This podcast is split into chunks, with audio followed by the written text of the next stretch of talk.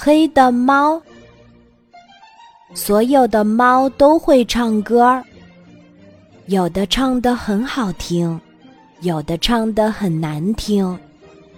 那些不张嘴巴的猫咪是不会唱歌，还是不想唱歌呢？只有它告诉我们，我们才会知道。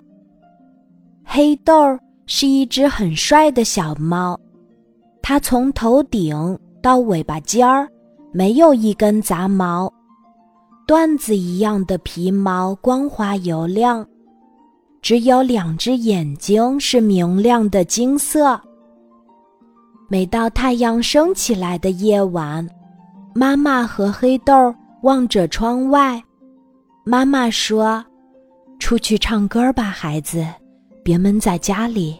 或许你可以找到一个小伙伴。”黑豆明亮的眼睛望向月亮，他走出门儿，在绒毯一样的草坪上端坐着，几乎是一动不动。黑夜。像黑豆的皮毛一样漆黑，把黑豆掩藏起来，谁也看不见它。那些花猫和白猫们在月光下穿梭往来，有的一对儿一对儿唱着情歌，有的形单影只，唱着流浪的歌儿。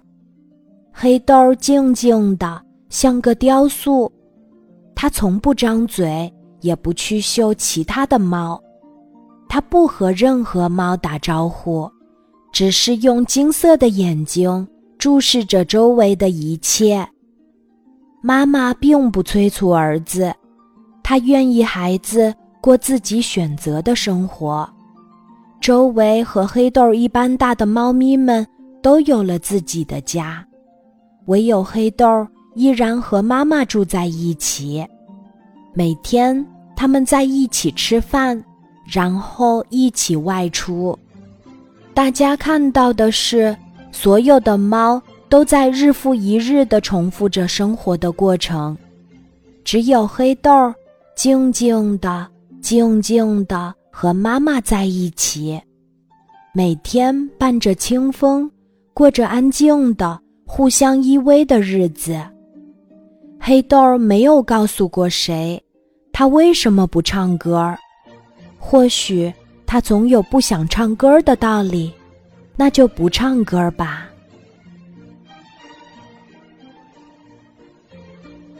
今天的故事就讲到这里，记得在喜马拉雅 APP 搜索“晚安妈妈”，每天晚上八点，我都会在喜马拉雅等你，小宝贝，睡吧，晚安。